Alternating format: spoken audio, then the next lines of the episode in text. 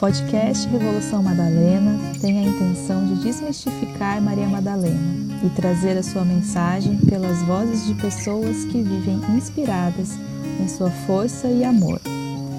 Aqui conversamos sobre o seu legado, sobre o sutil e o profano. Esse podcast é para todos, independente da identidade de gênero e orientação sexual. Aqui, eu, Renato Curo e Eva Barros entrevistamos diversas terapeutas que estão ligadas nessa teia costurada de afeto e amor. Junte-se também na nossa comunidade. Você pode nos encontrar no Instagram, no Spotify e no YouTube. Compartilhem com quem merece esse quentinho no coração. Percepções, sugestões e carinhos são sempre bem-vindos. No episódio de hoje, vamos falar com a bruxa Pilar, como ela se autodenomina com muita propriedade. Nós somos seres divinos, não adianta. Isso não é prepotência, isso não é presunção. Aliás, tem que parar de sacralizar o divino. É, porque o divino está dentro da gente o tempo todo. A Pilar utiliza como ferramentas de trabalho a cartomancia e os registros acásticos e vai contar para a gente sobre a sua trajetória dentro do seu caminho espiritual.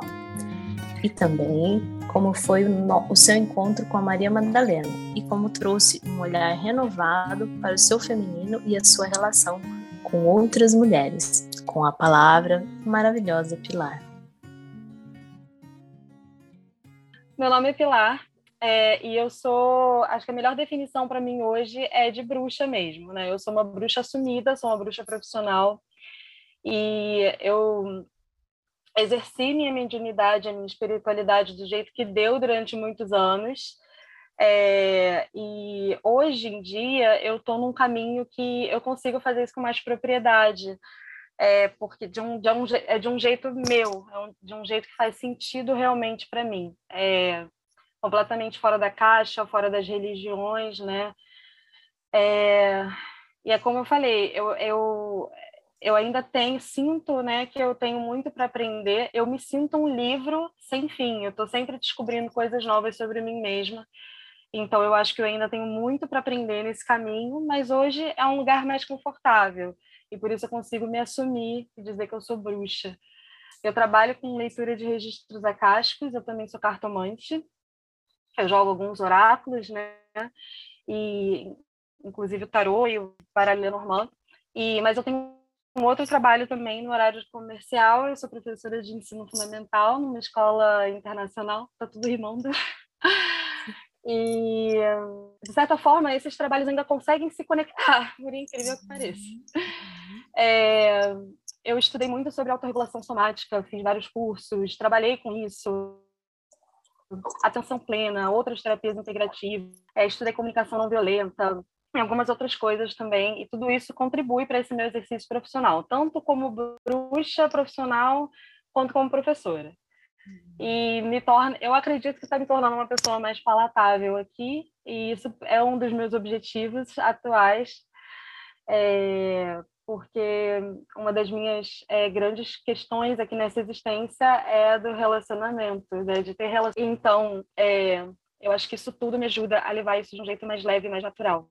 E aí, bom, no ano passado eu tive um encontro transformador com Maria Madalena. Ela já, passou, já tinha passado pela minha vida, mas ano passado, quando eu fiz o curso As, As Múltiplas Faces de Maria Madalena, da Heloísa Monteiro, eu tive um encontro realmente transformador com ela.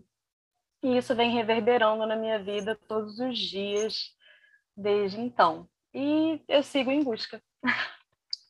Foi no de novembro do ano passado que você fez? Foi junto comigo, então. Foi o mesmo que a Renata fez. Foi, foi. o mesmo. Nossa, é. Foi. Foi o meu encontro também com ela. O da Renata. Uhum. E aí eu saí falando do curso para todo mundo. Depois a minha amiga Bel fez também, a minha amiga Ana. É, não, só para. Você falou, né, da sua, do seu trabalho com, é, com leitura de registros acásticos e com a cartomancia.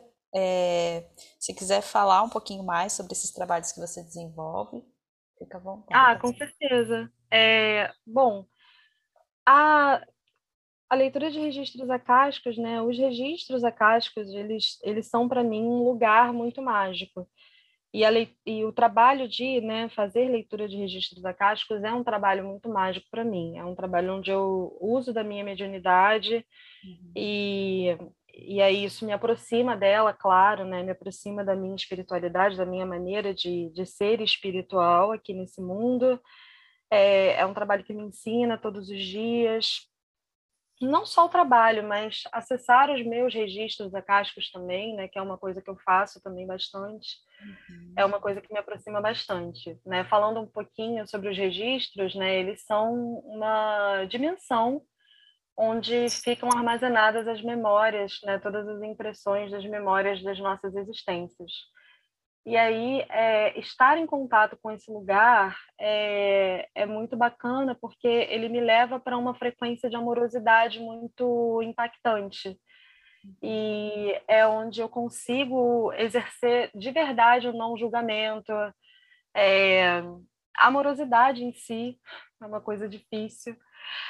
E, e é um, um lugar em que eu não apenas descubro muitas coisas sobre mim, sobre as outras pessoas, sobre o mundo, sobre as dimensões, mas onde eu entendo também onde, onde as coisas, as peças se encaixam, as peças da coisa da existência vão se encaixando para mim. Uhum.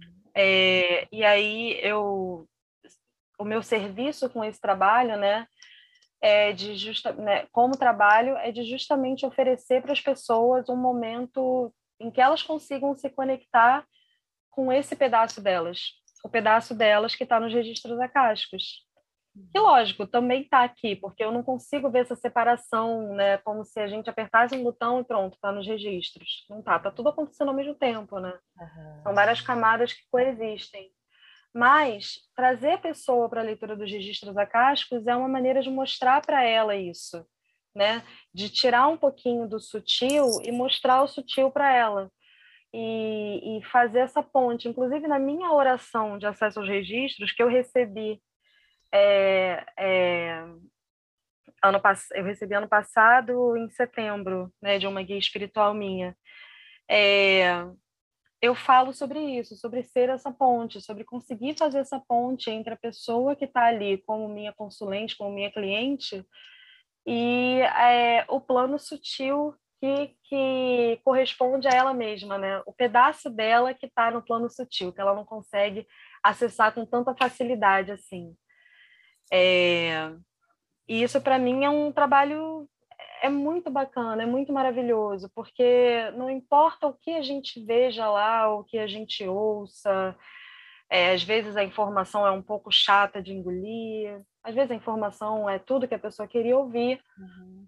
é, mas não importa o que aconteça, é sempre um encontro muito amoroso, é sempre uma oportunidade de permitir que esse amor é, seja ali sentido pela pessoa também, sabe? Então, isso é muito bacana, é muito transformador. Então, eu gosto muito desse trabalho, eu me dedico a ele realmente e gosto muito desse trabalho, gosto muito de realizá-lo. É uma pena que eu não consiga fazer tanto, porque eu tenho outras coisas, eu fico me dividindo aí também entre outras funções. Uhum. Mas é um trabalho maravilhoso, assim. E na cartomancia eu tenho também é, cada vez mais é, eu, eu tenho essa, essa, esse meu jeito de tra trazer para o atendimento da, da cartomancia essa postura de não julgamento, essa postura de amorosidade também. Eu não faço exatamente uma oração como a dos registros acásticos, né? eu não abro os registros acásticos da pessoa que eu estou atendendo com as cartas, mas eu não posso dizer também que a minha mediunidade não está presente ali.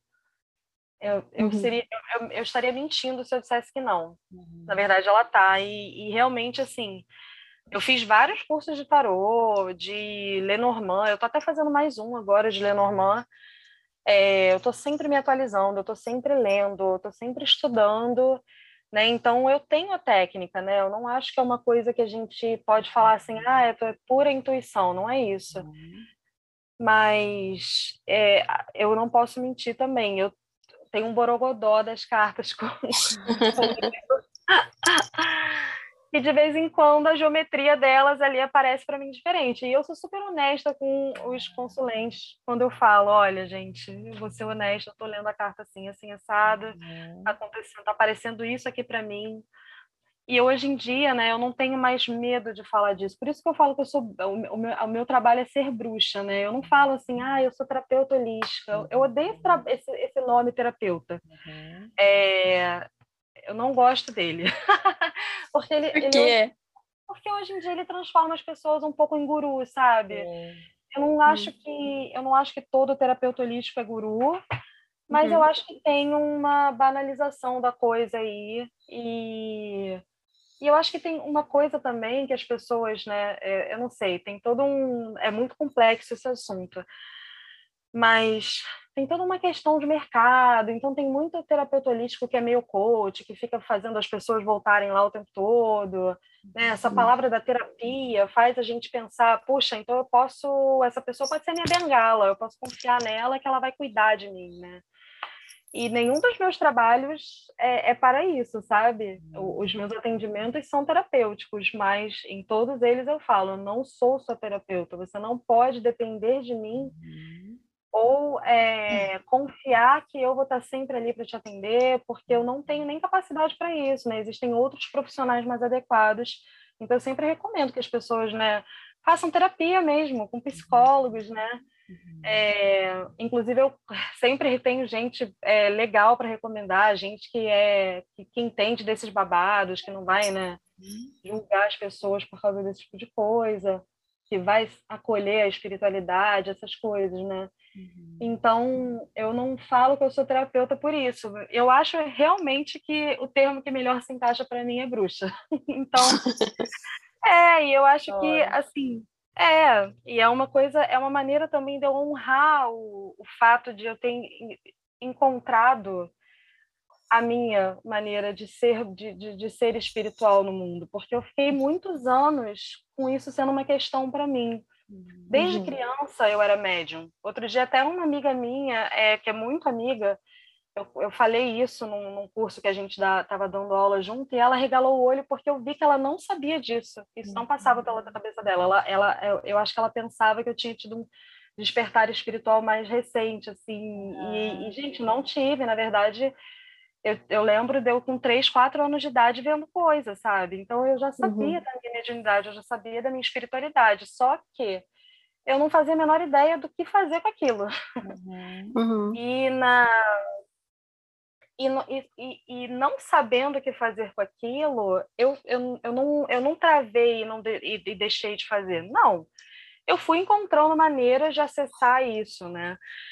É, algumas coisas me davam medo, né? Então, essa coisa de ver muita coisa me dava muito medo quando era criança, especialmente porque eu cresci numa família meio maluca, né? Que como todo, a maior, sei lá, acho que 90% das famílias brasileiras são assim, uma grande salada, uhum. é, né? Uma salada espiritual, né? Então tem sempre alguém que é católico ou cristão evangélico, alguma coisa. O cristianismo está sempre presente, quase sempre, de alguma maneira.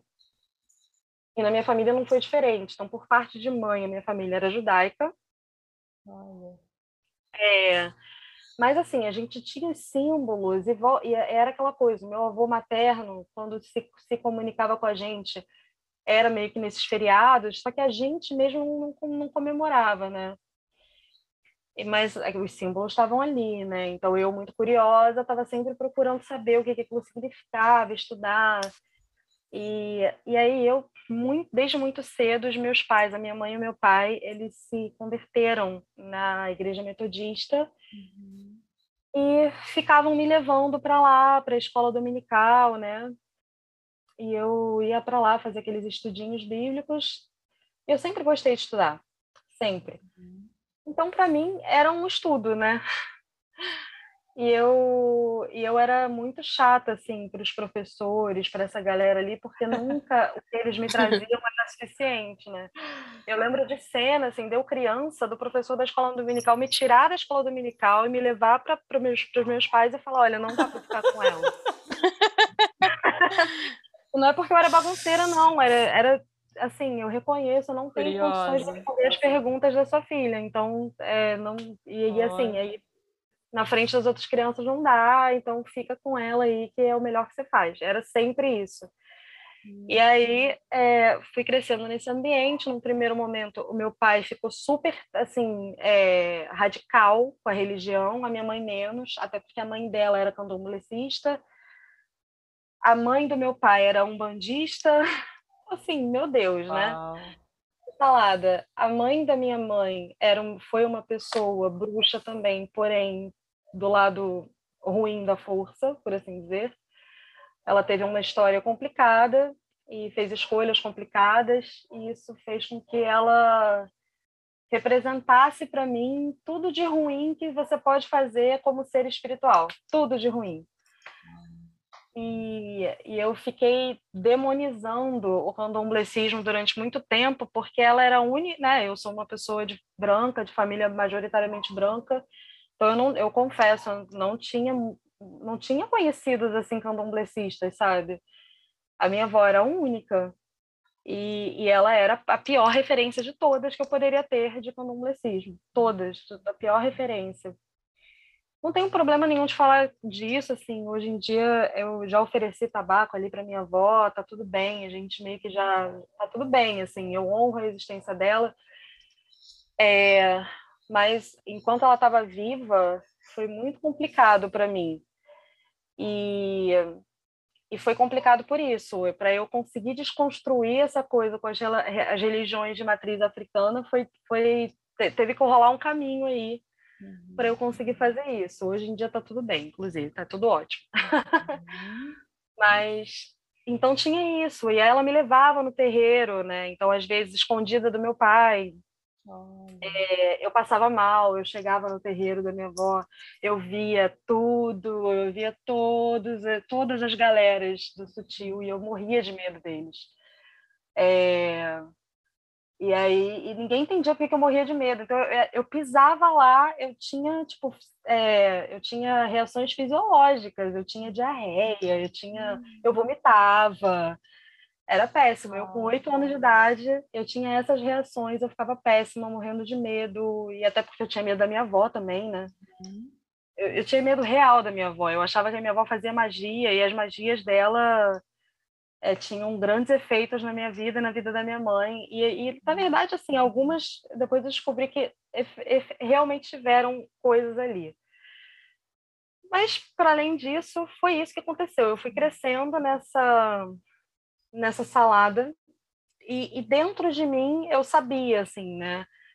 É, o que, que tinha um, um, fio de luz assim que me ligava a, a, esses seres espirituais bonzinhos entre aspas uhum. e viviam se comunicando comigo. Mas óbvio que eu não podia falar disso né? Então quando eu ia falar assim com meu pai com minha mãe eu tinha que usar uma, uma terminologia meio anjos Deus. Uhum é, e eu não sabia de verdade se eram anjos e Deus que estavam falando comigo. Eu não sabia, a verdade era essa, eu não fazia a menor ideia. Mas fui indo, né? Fui estudando, e aí fui estudando, virei uma cabeçuda. Estu... Gente, até grego eu estudei, até grego antigo, Uau. grego. Uau! Virei uma super cabeçudinha.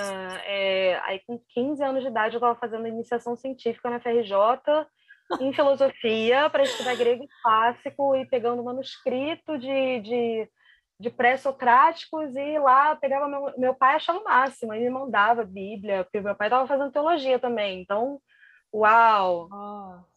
É, pois é. E quanto mais eu estudei a Bíblia, mais eu descobri que eu não não, não dava para eu ficar na igreja, que aquilo ali não estava, uma coisa não combinava com a outra, e aquelas verdades ditas naquele lugar não, não eram verdades mesmo, e mais chata eu fiquei para os estudos bíblicos lá das igrejas, porque ninguém conseguia conversar comigo. Eu fiquei mais cabeçuda que o pastor, eu fiquei mais cabeçuda, porque a verdade é essa, né? No Brasil é meio, tipo, é difícil você encontrar gente, não, não tem já uma cultura de estudo, né? Uhum. Então, quando tem uma pessoa cabeçuda, chatinha que nem eu, é chato conversar, porque eu, e ainda mais eu, adolescente, petulante, aí eu ficava lá, né? Só jogando verdade na cara dos outros não, podia, não dava certo, não dava certo. É, e aí, e no meio disso, dos estudos e do tecnicismo todo, tentando entender que voz era aquela que falava comigo, era Deus, não era? E tinha uma coisa que era engraçada, assim, por mais que eu fosse uma ovelhinha fora do rebanho, eu era sempre aquela odd one out, né? Aquela pessoa que não, não tá. Você tá ali, mas não sei lá, não tá fazendo muito sentido você nesse lugar. E era para to, todo mundo achava isso de mim, né? Hum. Mas ao mesmo tempo, as minhas orações surtiam tanto efeito. Quando a pessoa falava para mim assim, pô, Pilar, tô precisando de uma oração, né? Tô, tô com uma dificuldade assim, assim, assada. Eu ia lá, fazia e tal.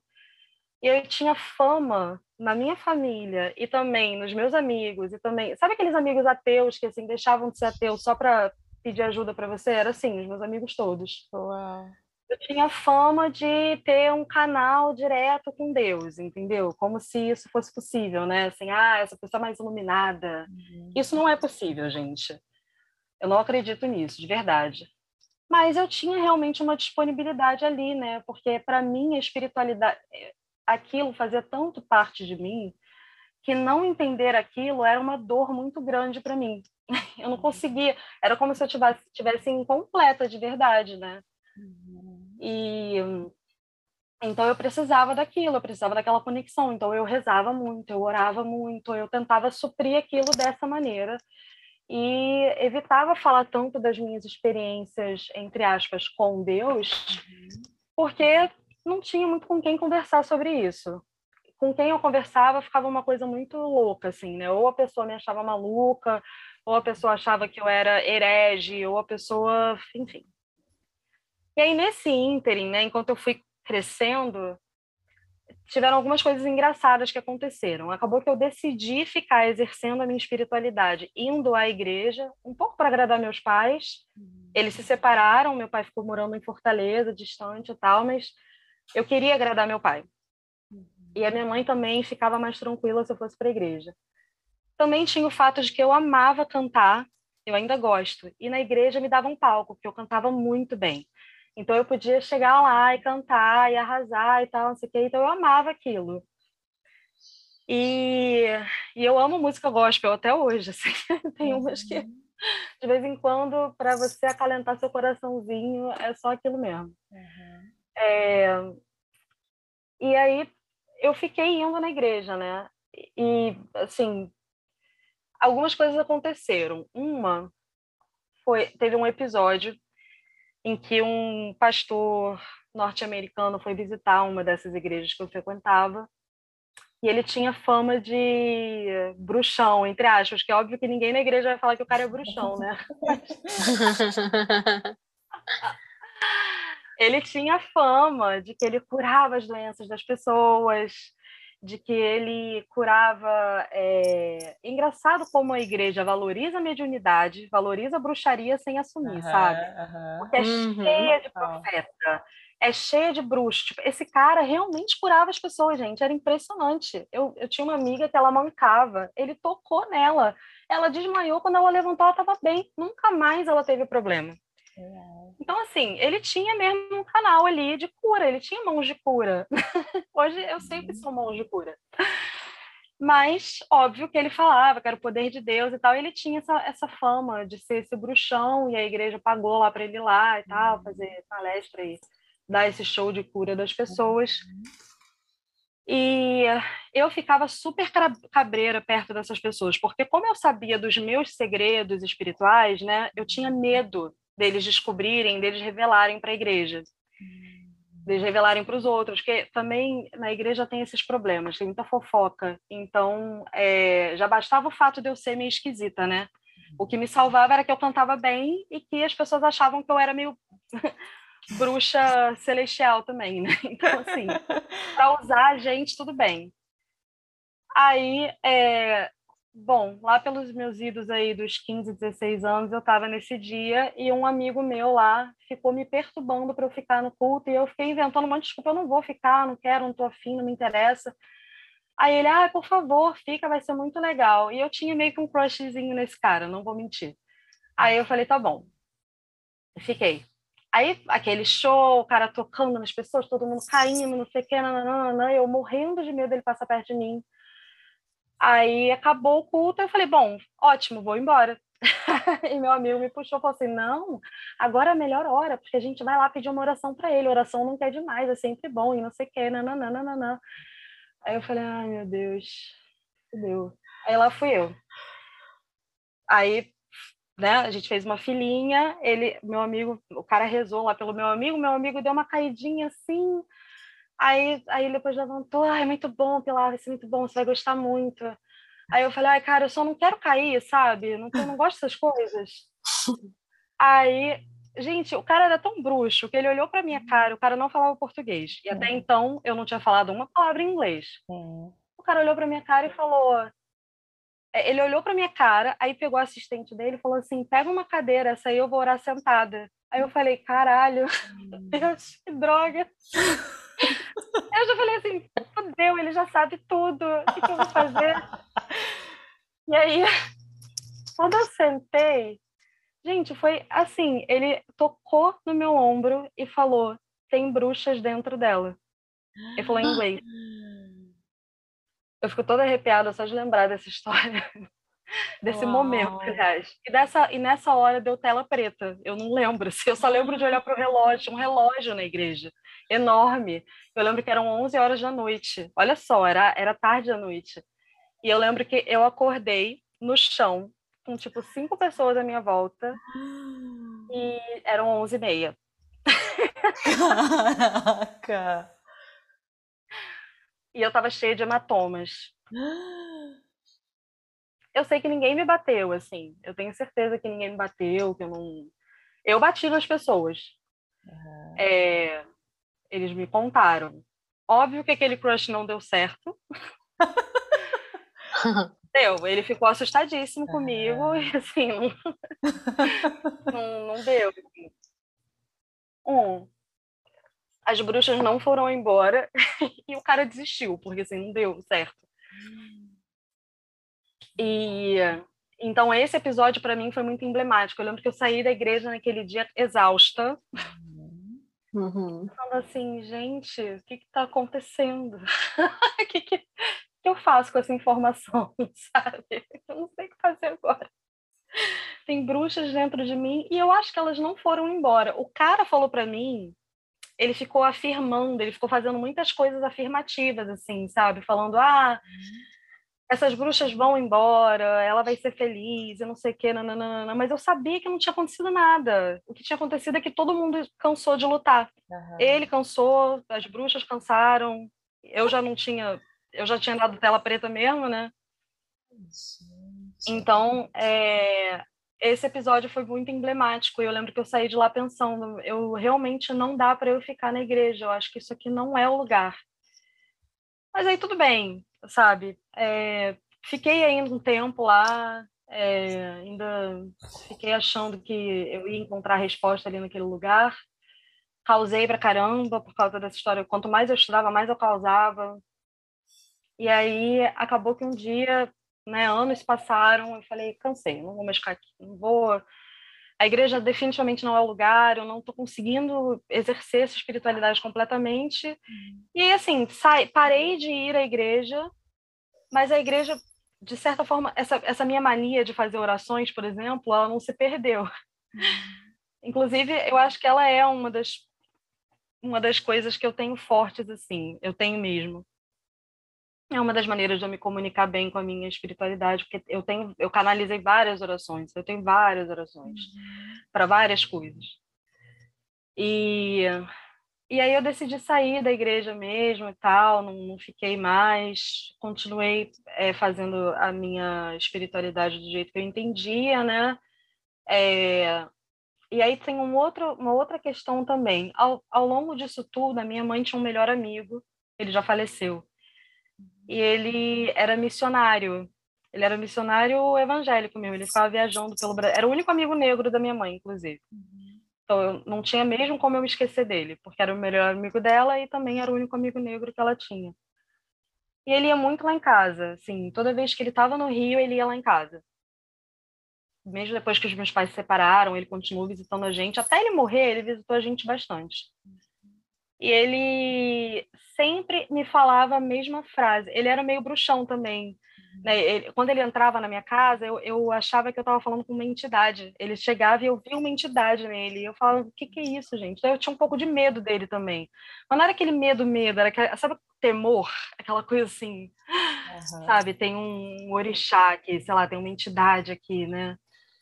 Ele tinha essa carga, sabe? E aí ele chegava para mim, ele sempre falava a mesma frase, desde que eu era criancinha, ele falava, Pilar, você não pode esquecer as suas origens. E aí aquilo era uma incógnita para mim. Aí um belo dia eu falei para ele, cara, por do que, que você está falando, assim? Porque sempre foi emblemático, eu sempre aceitei isso de você, porque você é uma pessoa enigmática. Mas, assim, agora que eu tô mais velha, eu não tô... Eu não, desculpa, eu preciso saber do que você está falando. Ele falou, você é judia, não esqueça das suas origens, você é judia.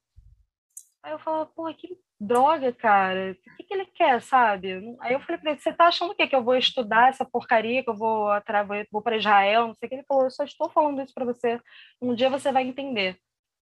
O, jo é, o Jorge, falei o nome dele, ele foi a primeira pessoa que, depois de morrer, que eu vi, que era morta e apareceu depois de morta para mim, entendeu? Que eu vi mesmo.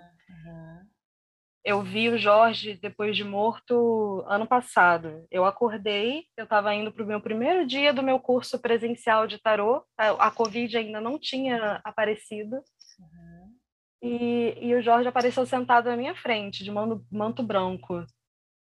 E eu não tive medo. Eu, eu na verdade, sabe, sabe quando você fica meio na dúvida, o que está acontecendo aqui? Uhum. Eu olhei para ele e falei, Jorge, o que você está fazendo aqui? Você está morto. Aí ele, eu vim falar para você a mesma coisa que eu sempre disse, não esqueça suas origens. Aí eu falei, mas Jorge, mesmo papo.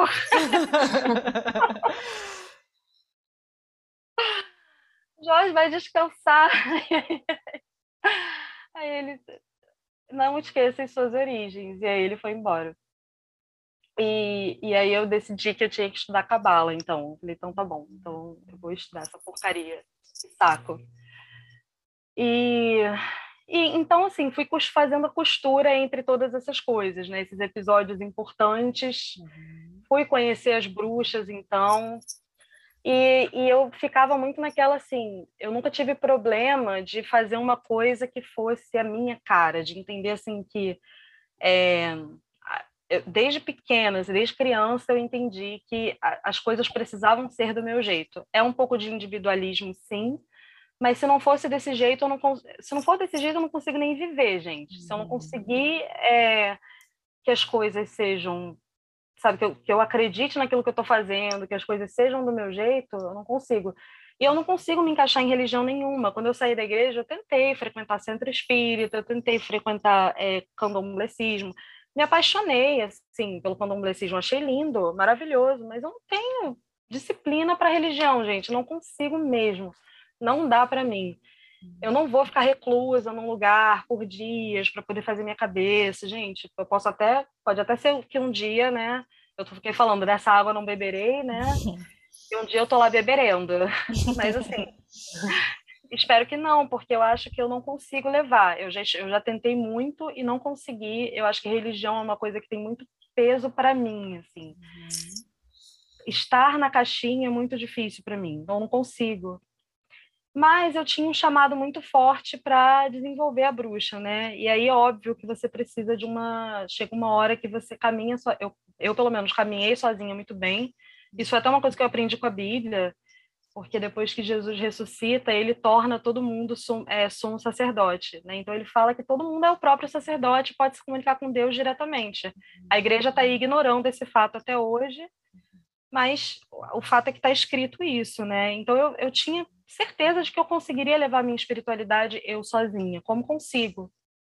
Mas eu senti falta de algumas coisas, assim, né? Eu queria, por exemplo, eu tinha eu senti um chamado muito forte para entender como que os povos aborígenes e os povos nativos se relacionavam com a terra. Hum. e com a espiritualidade. Então eu fui ler é, é, aí eu fui ler aquele a breve história da humanidade. Eu falei não eu, vou, eu quero ler esse livro porque eu quero entender e tal quero começar a entender essas coisas Aí eu li é, Enterre Meu Coração na Curva do Rio, que é um livro sobre a colonização norte-americana e, como, e é muito sobre os índios, sobre os, os povos nativos de lá. Uhum. Aí eu me senti péssima por causa da minha herança branca e tal, nananã. E falei, fiquei com aquela coisa escrotinha, né, que tem, ah, ó, sou branca, meu Deus. É, que é quando a gente se, se liga, né, assim, de como o mundo, como as coisas foram co complicadas, assim, no mundo. E, e fiquei com muita vontade de me aproximar do xamanismo, dos povos nativos brasileiros, de como.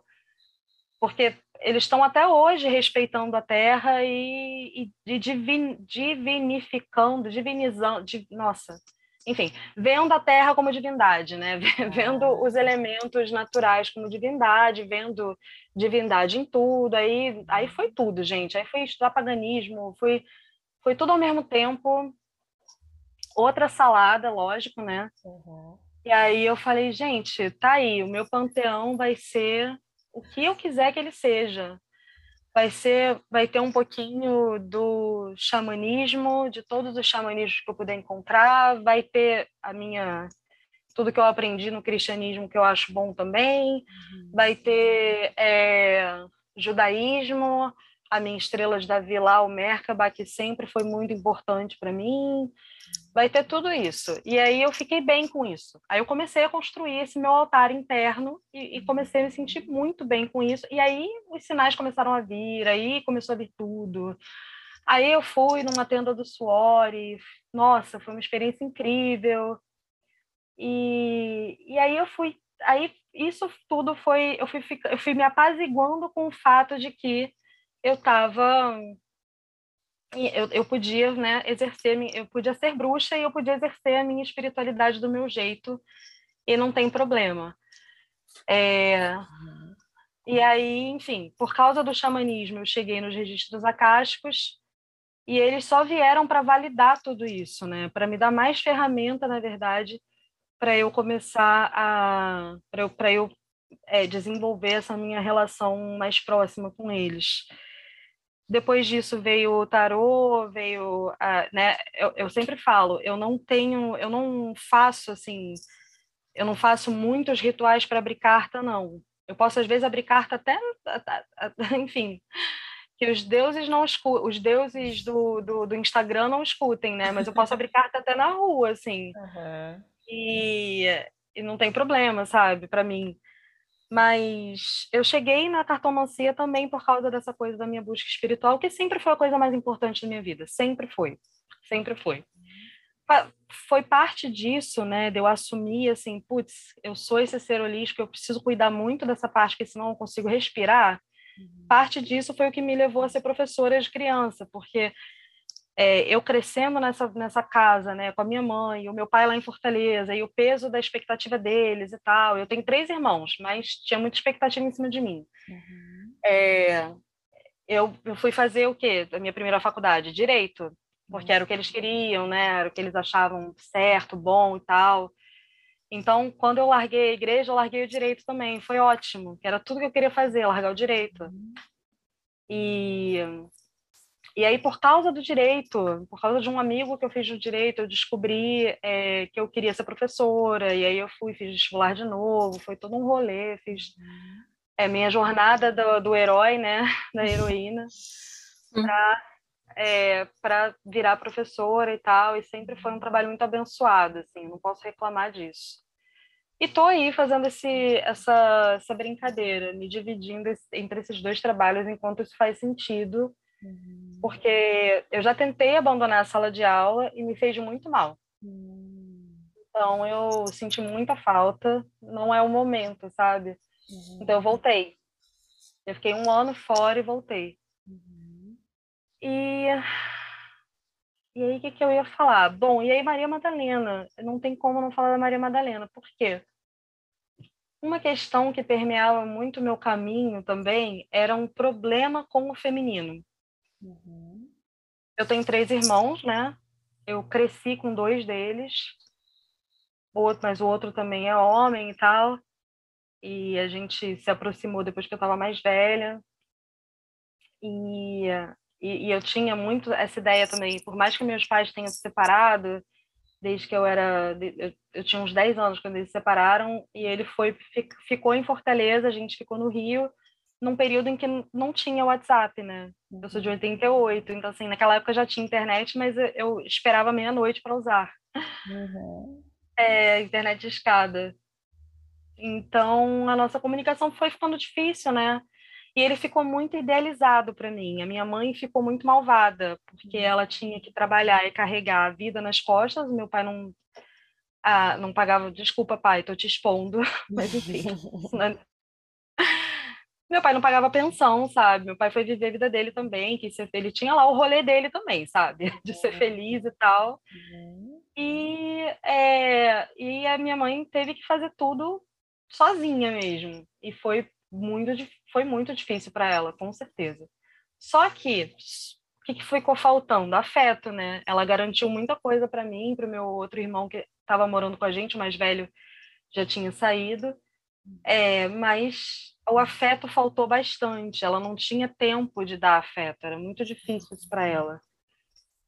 E eu, né, eu já tinha aqueles problemas com a minha avó materna, e aí a minha mãe, então o feminino, nossa, foi virando uma questão para mim ali. Uhum. Eu só tinha amigo homem. Aliás, os meus melhores amigos são, assim, amigo que eu posso falar assim, pô, é meu amigo há milênios, são homens. Amiga mulher é uma coisa recente na minha vida. Uhum. É, eu tenho amigo homem, assim, de quando. De, os mais antigos, assim, amigo que já faz 20 anos que a gente é amigo, são homens. Não tem nenhuma menina que eu possa falar, ah, ah, é, nossa, é minha amiga desde que eu tenho seis anos de idade. Não, não tem. Uhum.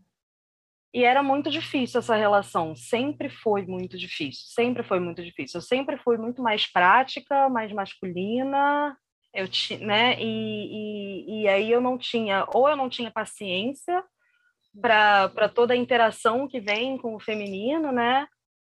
É, eu nunca tive. E aí vem, a, foi onde a Maria Madalena mais entrou para tratar eu sempre tive muito problema com sentimentos. Com, primeiro, de aceitar os meus sentimentos mesmo, de nomeá-los, aquela coisa que eu ensino para as crianças pequenininhas, né? Vamos, vamos dar um nome para o negócio que você está sentindo, nananã. Então, eu mesma, até hoje, eu tenho dificuldade de fazer isso. Uhum. É... E eu tinha muita dificuldade de falar, eu, eu muita dificuldade de falar de mim, de falar dos meus problemas, de falar do que eu estou sentindo, de falar, né? Uhum. De certa forma, eu, eu, eu fiquei vivendo muito nesse ambiente masculino e, e assim, eu cresci na mesma escola. Estudei, assim, da, do, do primário até o ensino médio na mesma escola, com os mesmos amigos homens. E fazia tudo com eles, assim, era fazer viagem, ia com eles, ia é, dormir na casa de amigo, era esse mesmo grupo de meninos. Uhum. Então, de certa forma, não tinha ali espaço para eu virei um menininho assim, não tinha um espaço para para certas coisas que são do mundo, né, de quando a gente é criança, do mundo mais feminino, não tinha ali. E e aí, bom, né, depois, inclusive foi até difícil coisas do tipo, quando eu comecei a ter inter, outros interesses por homens, foi difícil porque eu não, eu não, eu nunca tive essa coisa do flertezinho, sabe? Do, do joguinho que vem do flerte. Eu sempre fui aquela pessoa assim, estou afim de você. Uhum. E, e, assertiva, né? Assustadora, inclusive, porque eu chegava. Então, e aí, né? quero, quero ficar com você. Muito bom muito engraçado, tem histórias ótimas, assim. É... Mas eu não vou ficar escutando, senão, porque vai que meu marido escuta e fica chateado. Mas ele mesmo, fui super assertiva com ele. Quando eu descobri que eu tava gostando dele, porque era muito engraçado, gente. Quando eu percebo as coisas que eu tô sentindo dentro de mim, eu fico, ah, caramba, eu gosto dele. Então eu preciso, preciso fazer ele sair comigo logo. Vai. Ai, gente, enfim. Então, isso tudo era difícil. Então, tem, tem, tinham coisinhas que não faziam sentido para mim, sabe? Do, do mundo do que vinha muito do mundo feminino e tal, e tinha muitas dores minhas com o feminino, né? Eu demonizei demais a minha mãe por causa dessa falta de afeto e por, por toda a cobrança que ela colocou em cima de mim e tal. Eu tive várias questões com isso e demorei muito para reconhecer o valor dela, né? É, mas enfim, hoje em dia, inclusive, a gente é um caso de sucesso aí do trabalho dos registros acásticos e da Maria Madalena. Uau. Porque a gente está tá tendo uma relação de super afeto, está sendo super bacana. Eu estou conhecendo uma mãe que eu nunca conheci. Uhum. E, e, enfim, está vindo né, depois dessa maturidade toda. Então, eu tinha essa dificuldade. Até eu trabalhando, eu começando a entrar nessa coisa de terapias integrativas, né? Por exemplo, eu fui lá por causa da, da minha da pedagogia, por causa do meu trabalho como professora, eu conheci o terapeuta lá de autorregulação somática que tinha um curso lá desenvolvido para a gente trabalhar com criança e óbvio que no curso a gente trabalhava a nossa criança interior. Uhum. Aí eu fui, fiz o curso dele. Aí nesse curso começou uma coisa de só tinha mulher na turma, né? Uhum. Aquilo foi super complicado para mim, Aliás, a pedagogia só tinha mulher na turma, né? Isso é outro rolê também. E, e aí eu fui, é, fui me trabalhando e tal, nananã. depois o, o cara me chamou para trabalhar com ele, eu fui trabalhar com ele, e foi super legal, mas é, tinha essa questão do feminino ali.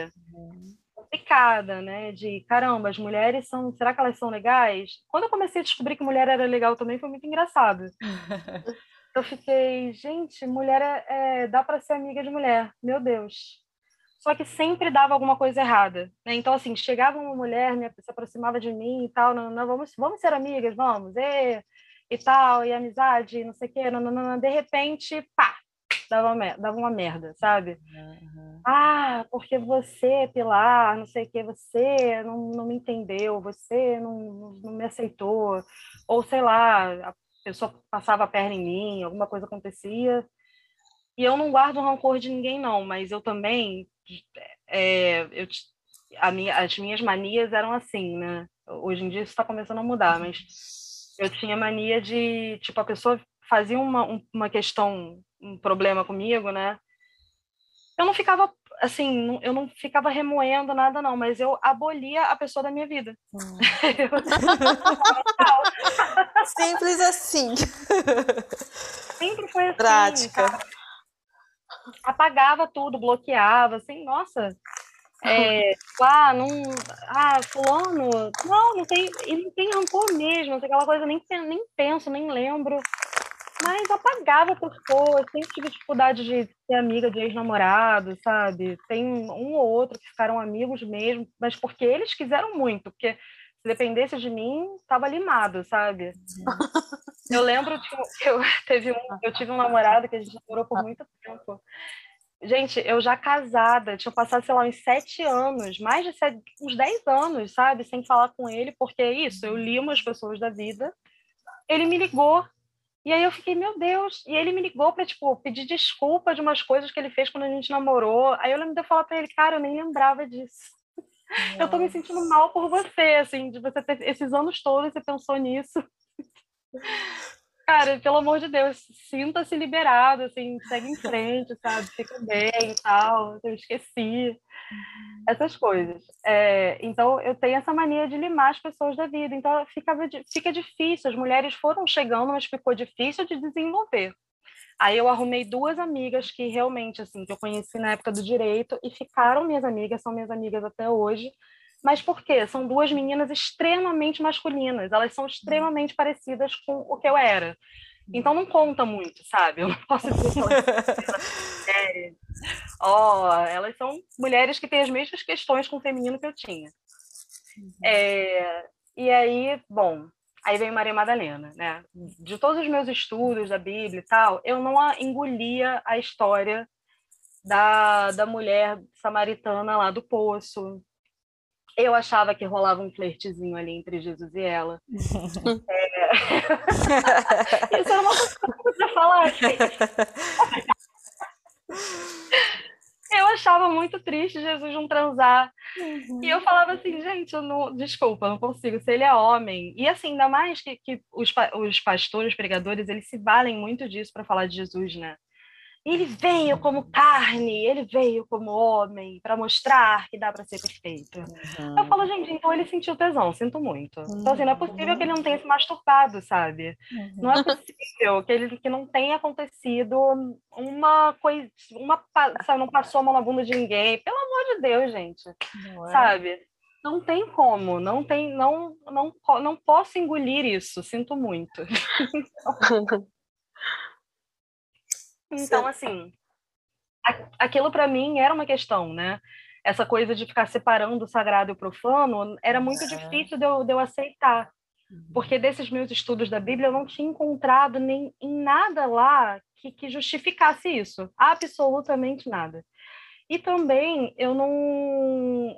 E, e claramente para mim era um esquema de controle da igreja, né? tanto da igreja católica quanto da igreja evangélica. É que, assim, eu não vou também tirar, assim, historicamente falando, eu até entendo em que momentos esse controle pode ter sido necessário. Mas, assim, gente, né?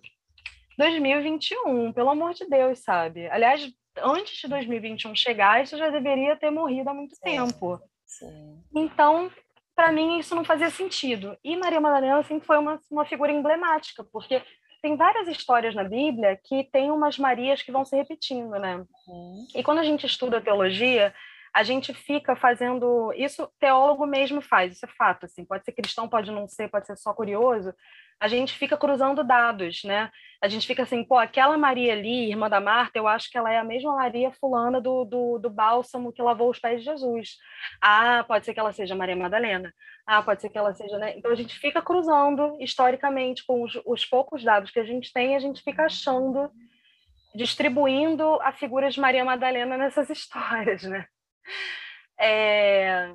E aí, bem, eu já, é, depois dos registros acásticos, aí as mulheres foram chegando, eu fiz uma constelação familiar para cuidar dessa história do feminino. A minha questão era essa.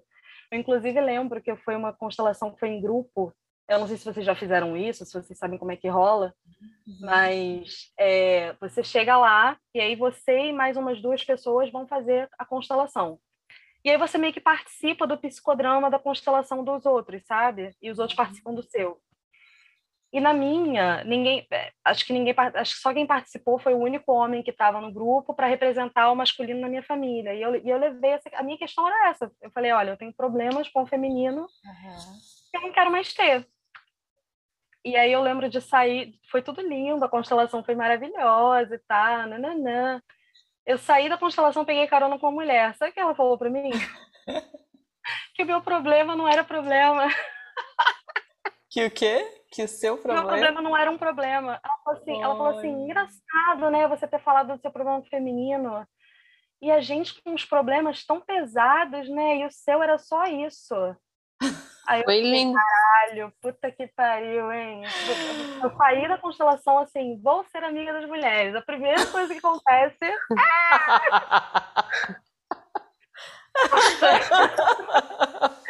o teste, né?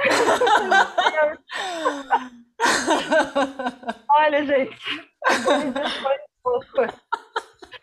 Porque eu lembro que eu escutei aquela mulher e eu fiquei, caralho, meu Deus. caralho, né? Aí eu, eu, lembro que eu falei pra ela, é. eu vou descer ali, tá? Muito obrigada. Obrigada pela carona de outra. Não vai dar pra ficar mais no carro, não. Pela sanidade do meu processo. É, pois é, gente. Então, assim, é, foi foda, né? Mas Exato. tudo bem. Eu já estava assim no, né, estudando comunicação não violenta há muito tempo, uhum. né? Eu já estava ligada que a gente tem essas dificuldades de escutar para não responder, né? Quer dizer, a gente escuta para responder. Uhum.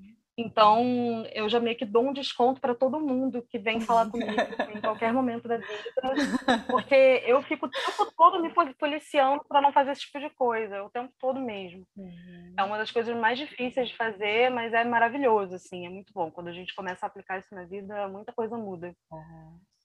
E aí, os registros, né, essa, depois dessa constelação, eu senti que eu estava muito mais aberta, os registros é, me trouxeram pessoas, né? E aí foi muito engraçado. Depois que eu fi, o, que eu comecei a estudar Maria Madalena e que eu comecei a fazer o curso da Elo, a gente montou um grupo de estudos só com mulheres para é, falar sobre Maria Madalena e, Jesus. O que, que, que, aconteceu? Deu merda.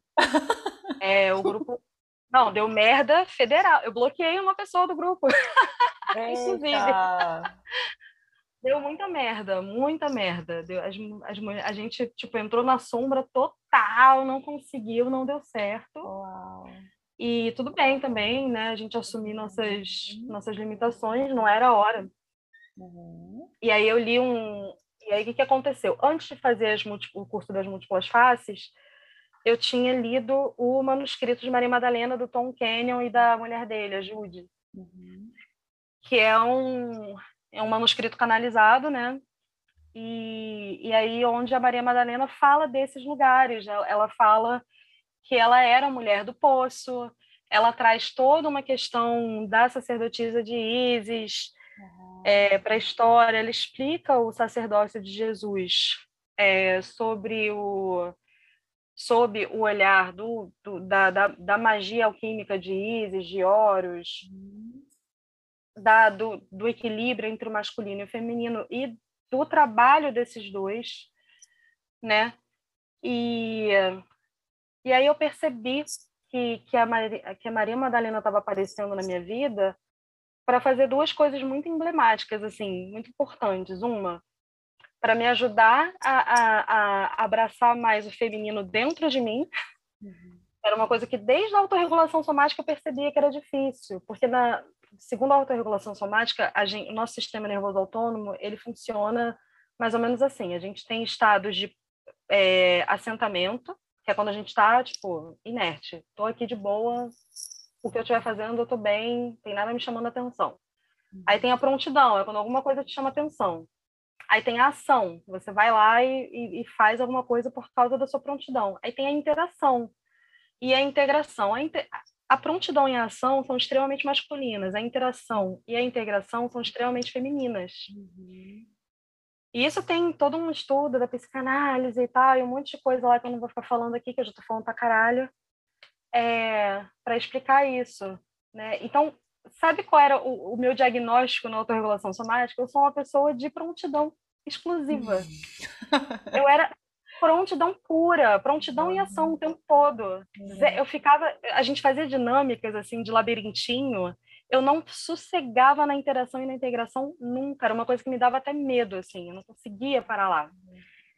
Então, desde lá eu sabia dessa questão com o feminino dentro de mim mesmo. Por quê? Porque eu não conseguia processar minhas emoções, eu não conseguia viver comigo mesma, eu não conseguia chorar. Eu era uma pessoa que não chorava. Não chorava mesmo, assim. Não, não, eu, aquela pessoa que se emocionava até, mas não chorava. Eu assistir filme de cachorro e não chorar. É, é ler, eu leio muito, né? Então, para mim, livro é uma coisa muito mais impactante do que filme. Então, assim, eu lia livros extremamente comoventes e às vezes não chorava, sabe? E ficava ali comovida, sabe? Eu sentia vontade, mas não conseguia, não botava para fora, não mostrava, tinha um, um super medo de alguém pegar chorando e não, não chorava mesmo, não fazia nada disso. Então eu sabia que a Maria Madalena tinha aparecido para me fazer olhar para isso tudo, para me fazer entrar na interação e na integração, para me fazer é, assumir amizades femininas, uhum. assumir o feminino dentro de mim e para me fazer chorar. E quando eu percebi que ela ia me fazer chorar, eu meio que eu assumo que eu fiquei um pouco descrente. Eu não dei muito crédito para isso não. Uhum mas ela de fato ela destravou a torneira assim e foi foi bem foi no último dia do curso lá da Elo uhum. eu chorava copiosamente assim foi foi um negócio muito é... incrível para mim, porque foi uma experiência que eu não tinha desde que eu era criança, né? Porque eu chorei quando eu era criança, com certeza. Eu não lembro, mas eu tenho certeza que eu chorei. Algum machucado eu devo ter tido, alguma coisa pode ter acontecido e eu chorei. Uhum. E fora isso, eu não lembro de chorar. Né? Eu lembro de, sei lá, de algo muito parecido com chorar quando eu, meus, meus pais se separaram e o meu pai ia ficar em Fortaleza e a gente veio para o Rio. Mas eu não lembro se foi choro, choro mesmo, ou se foi uma coisa, né? Então, eu sabia que ela vinha para me fazer entrar em contato com isso e para conseguir ver o feminino saudável e o feminino unido saudável.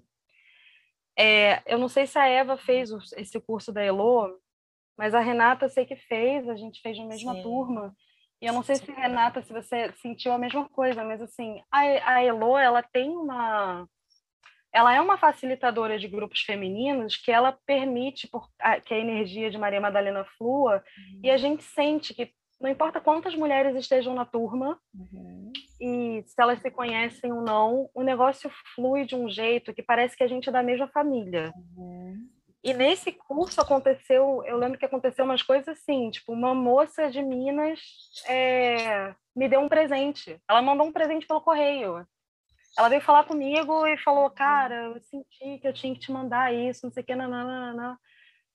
E aí eu fiquei assim, gente, sabe, não, essa mulher não vai ganhar nada com isso. Por que, que ela tá fazendo isso, sabe? Sim. E, e é, é, o amor da Maria Madalena curando a gente, sabe? Ela vem para curar, porque ela me ensinou, e aí vem a, a questão do, da Maria Madalena mesmo, né? Depois de eu ler o manuscrito de Maria Madalena, esse livro né, que eu falei do Tom Kenyon e da Jude, e de fazer o curso lá, eu fui ligando pontos, né? Tem coisas que a gente aprende na igreja e que a gente aprende estudando a Bíblia, né? Que, que Jesus falou. E aí, quando a gente vai estudar Maria Madalena, a gente entende que ela que é ela que trazia essa energia ele ficou famoso com o discurso, né? Uhum. Mas é ela que trazia energia. Então, por exemplo, ele fala ah, que se alguém te bater, se alguém te der um tapa, que você dê a outra face. Uhum.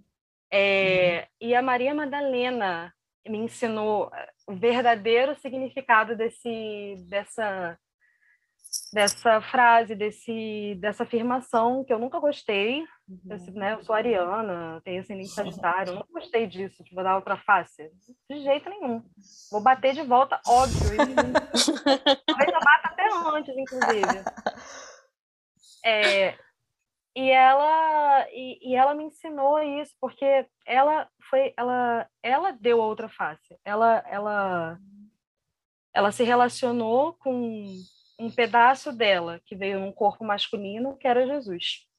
Uhum. E, e ela e ela estava totalmente envolvida num propósito com ele ali, de fazer com que ele atravessasse esse portal aí da morte que ia torná-lo extremamente famoso uhum. e, e, e, ela extremamente não famosa. Uhum. e ela deu o suporte para que ele para que o corpo dele conseguisse passar por isso, né? Uhum. E ela sentiu é, muita mágoa porque ela realmente se apaixonou por ele, né? Uhum. Ela estava ali vivendo as dores, é, todas as paixões no sentido de paixão de, do, daquilo que a gente sente, experimenta. Ela estava sentindo todas as paixões no corpo físico dela, né?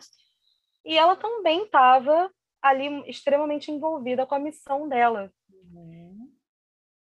Então, para ela, foi, né, ela, ela, ela, foi, ela foi julgada, ela foi transformada em uma série de coisas aí pela, pelos ditos populares, e ela deu a outra face. Ela não, ela não, não se voltou contra ninguém, ela não tentou é, mudar a história, ela não tentou fazer com que a dignidade dela fosse. Isso para ela não era importante. Uhum.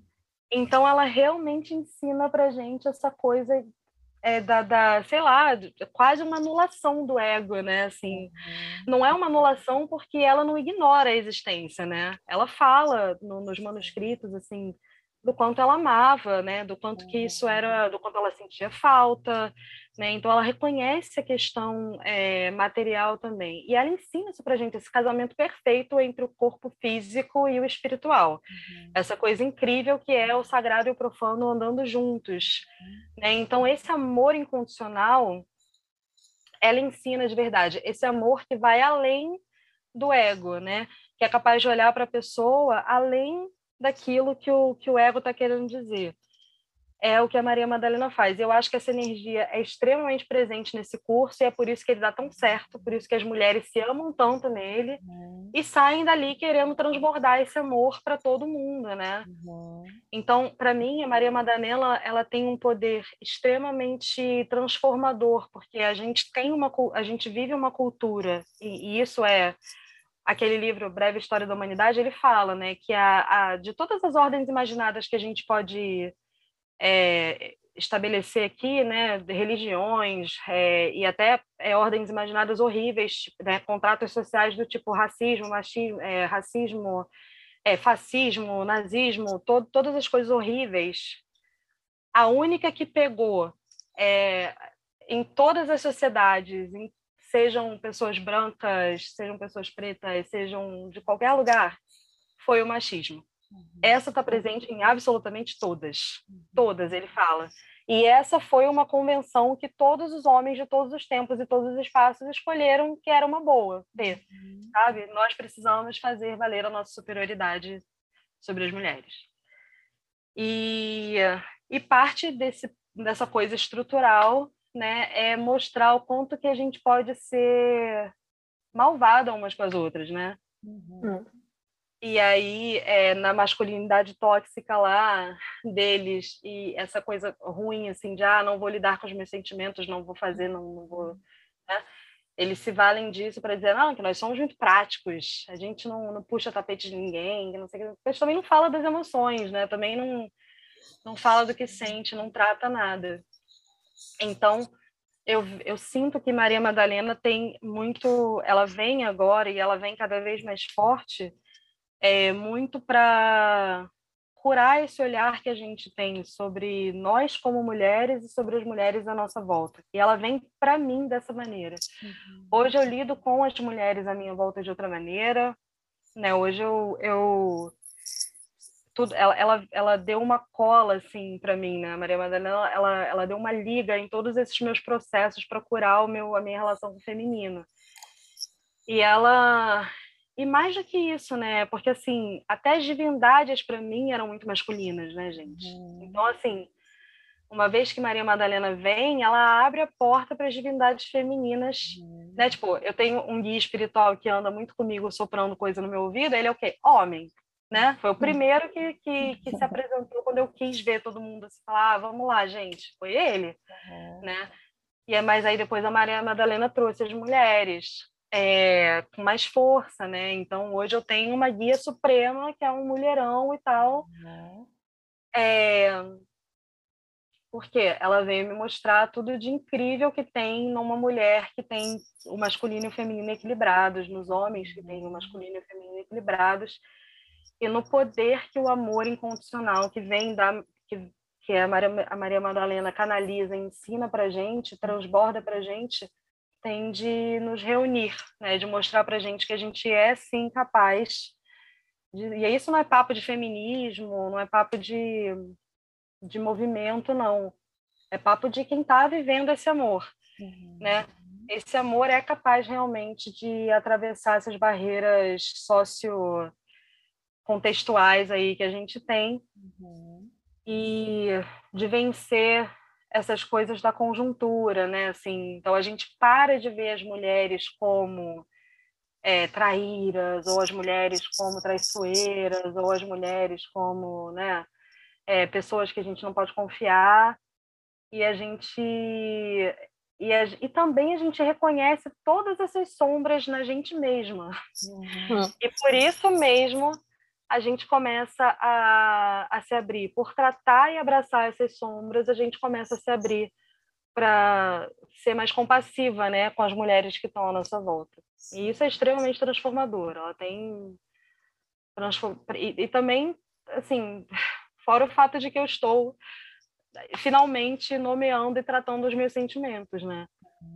O que me faz uma pessoa muito, muito mais capaz de acolher os sentimentos, até das pessoas que eu atendo, né? Que não era muito uma questão para mim, mas assim, eu percebo que hoje em dia tem, uma, tem um diferencial, sabe? E é engraçado que eu tô atendendo cada vez mais homens. É, homens héteros, né? Porque assim, eu atendia muitos homens homossexuais. Uhum. É, nesse nosso meio a gente vê muito mais, né? É, a galera feminina, né? E os homens que, que têm outro olhar para a masculinidade. Uhum. E infelizmente os homens héteros ainda são um, um pedaço pequeno assim desse bolo.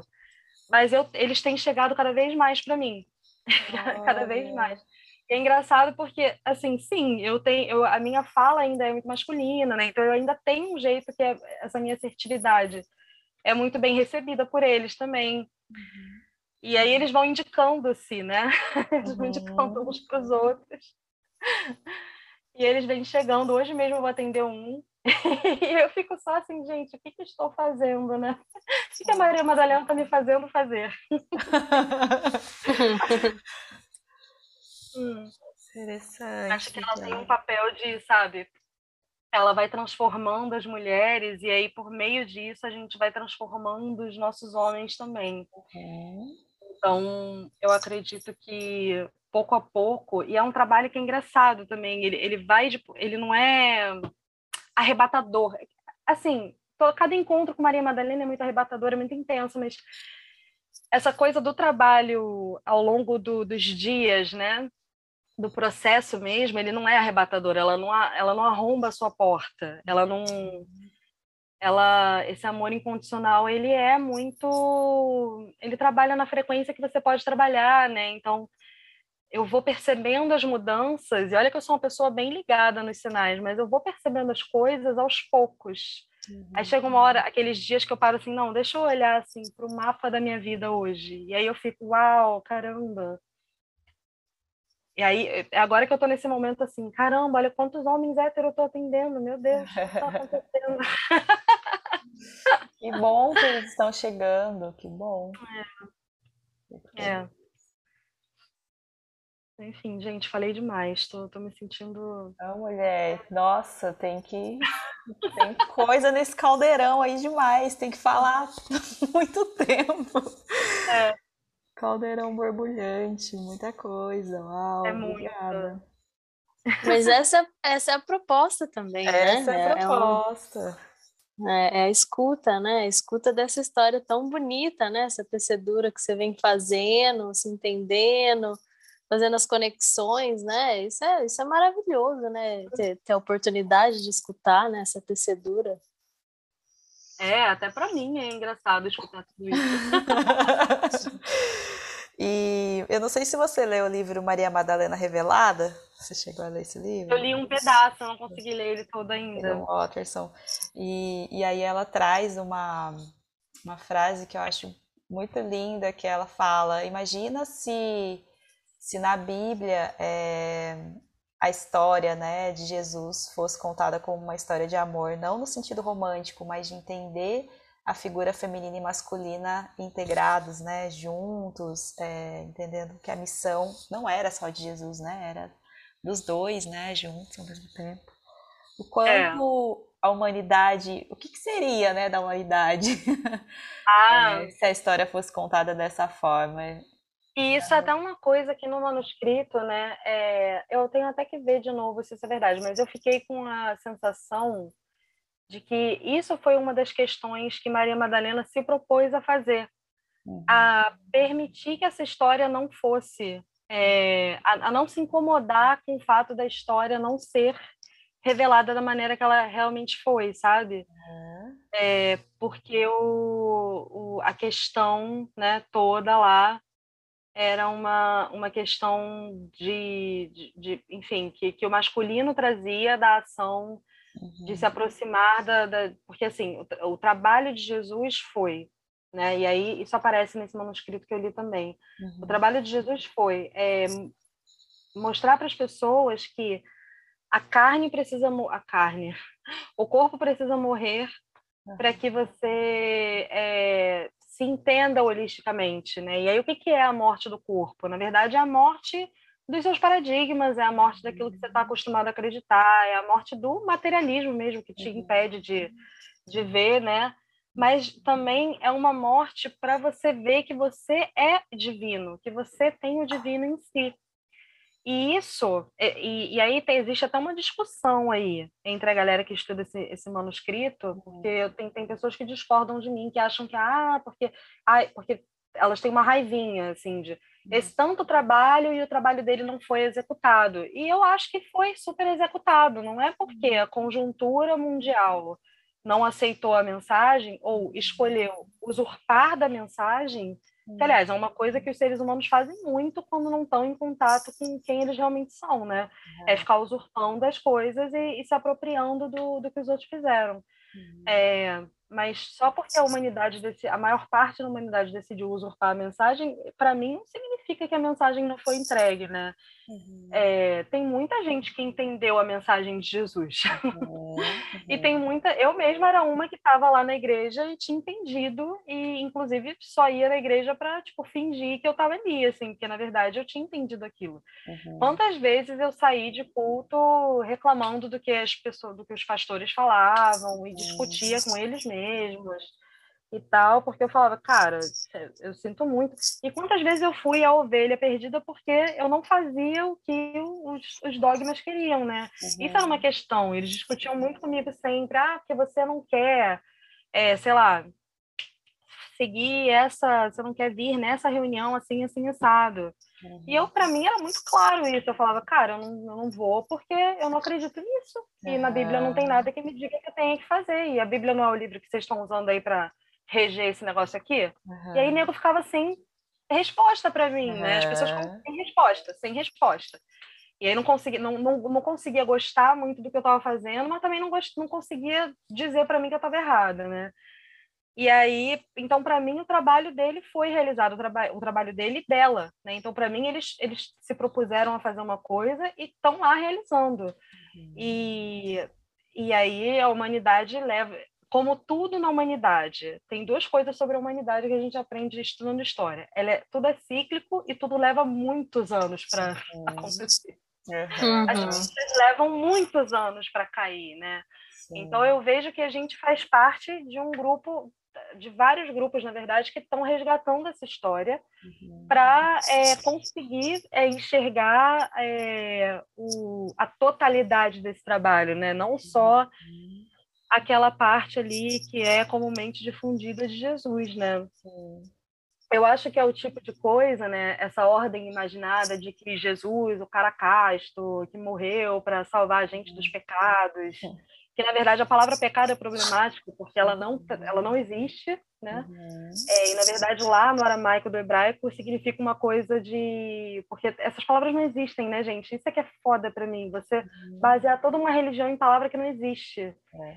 isso para mim é muito complicado mas enfim o pecado não existe na verdade o que existe é a falta do divino a falta de uhum. Deus né? Uhum. E isso é super compreensível, isso é péssimo mesmo, né? Assim, a gente não não não sentiu o divino na gente. Uhum. Mas olha que poder de mensagem, né? Eu morri para você sentir o divino em você. Uhum. Meu Deus, sabe?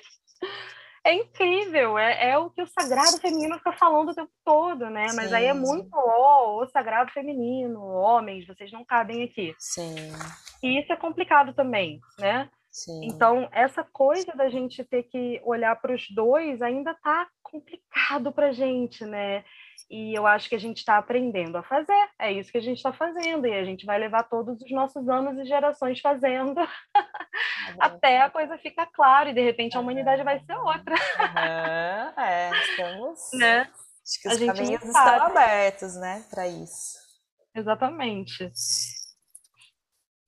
Enquanto isso, a gente vai é, chocando as famílias tradicionais paradigmas e ajudando as pessoas, é, as ovelhinhas perdidas que nem a gente, a seguirem nos seus caminhos também. Empoderando elas, né? Exatamente. Bom, Pilar, eu queria aproveitar esse canal super aberto aí da sua espiritualidade para você deixar um recado inspirador sob a voz de Maria Madalena para para quem eu te ouvir aí. Ai, mulheres. Ai, gente. Eu tô assim fervilhando, né?